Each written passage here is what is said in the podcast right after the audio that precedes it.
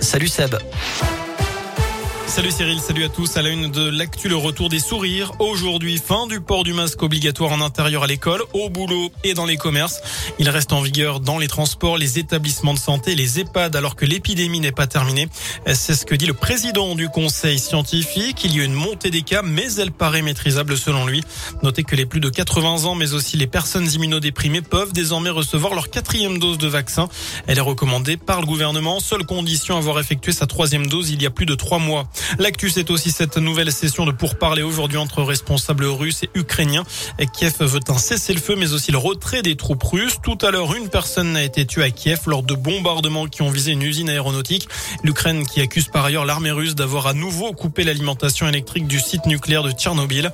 Le, Kremlin, de son côté, n'exclut pas de lancer des assauts pour prendre le contrôle total des grandes villes ukrainiennes. Notez que 13 500 réfugiés ukrainiens ont été accueillis en France depuis le début de l'invasion.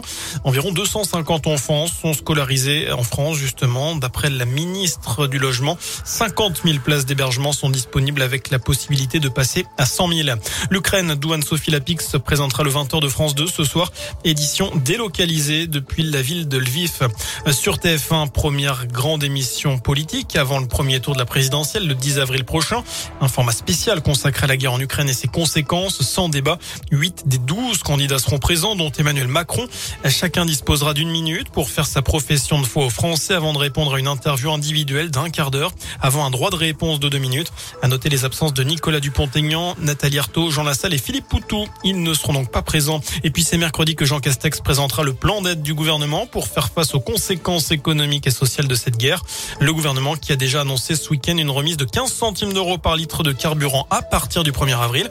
Ça va durer 4 mois jusqu'en juillet. Alors est-ce que c'est une bonne mesure? C'est la question du jour sur radioscoop.com. Vous avez jusqu'à 19h pour répondre sur notre site internet. Dans le reste de l'actu, ce braquage ce matin vers 10h à Centre 2 du côté de Saint-Étienne. Trois individus ont brisé les vitrines de la bijouterie Histoire d'Or. Ils ont fait main basse sur les bijoux grâce à des barres de fer. Dans la foulée, ils ont arrosé le visage d'un vigile qui les prenait en chasse. Les voleurs sont toujours en fuite à l'heure actuelle. On ne connaît pas le montant du préjudice. Une enquête est ouverte pour vol à main armée.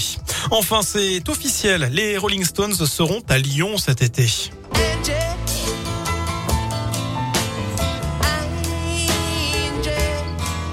Vous les avez reconnus, le mythique groupe de rock britannique sera à l'OL Stadium le 19 juillet prochain.